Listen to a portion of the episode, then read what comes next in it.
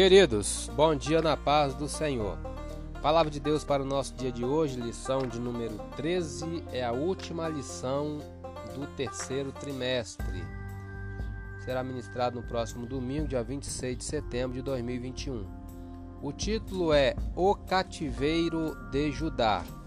Texto áureo, segundo livro de Crônicas, capítulo 36, versículo 16, diz: Porém, zombaram dos mensageiros de Deus e desprezaram as suas palavras e escarneceram dos seus profetas, até que o furor do Senhor subiu tanto contra o seu povo que mais nenhum remédio houve.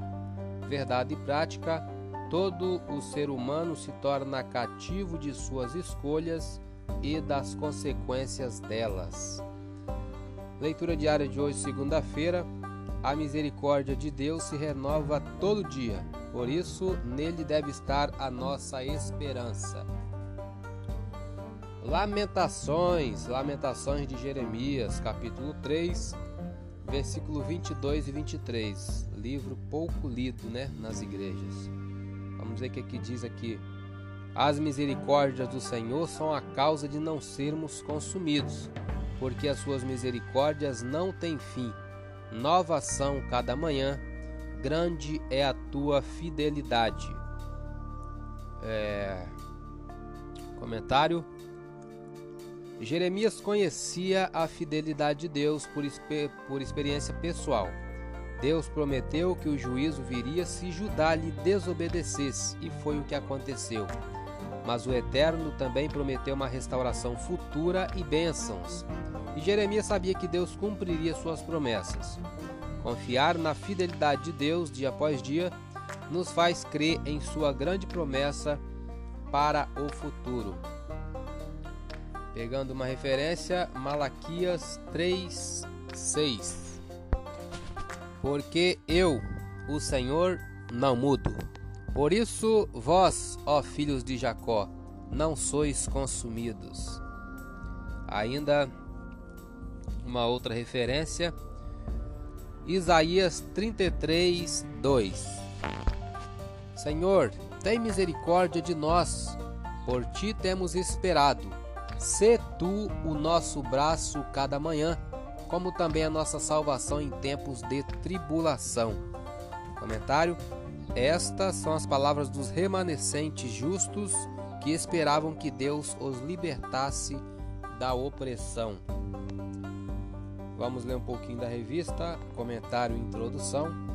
A fase final do reino de Judá foi protagonizada por quatro reis: Joacás, filho do rei Josias, Jeoaquim, que reinou por ocasião do primeiro grupo de prisioneiros levados para a Babilônia em 605 a.C., Joaquim, que com apenas três meses de reinado vivenciou o cerco de Jerusalém por Nabucodonosor que resultou em 10 mil pessoas presas em 597 a.C., e Zedequias, o rei entronizado por Nabucodonosor no lugar de Joaquim. Nessa lição, veremos Zedequias rebelando-se contra o rei de Babilônia, causando um novo cerco que durou 18 meses e, finalmente, resultou na queda definitiva de Jerusalém em 586 a.C. Vamos ler o Conheça Mais não há acontecimento tão funéreo e triste para os judeus como a destruição de Jerusalém. Em 586 a.C., Nabucodonosor invade o reino de Judá, destrói Jerusalém e deita por terra o santo templo. Termina assim a fase áurea da mais amada e cobiçada das cidades. Após 70 anos de exílio de vergonha, Jerusalém é reconstruída por Esdras e Neemias. Ressurge o santo templo no entanto, é apenas uma sombra do imponente santuário erguido por Salomão. Para saber mais, leia Geografia Bíblica, publicação do Rio de Janeiro, Casa Publicadora da Assembleia de Deus, é, publicação de 2001 na página 215.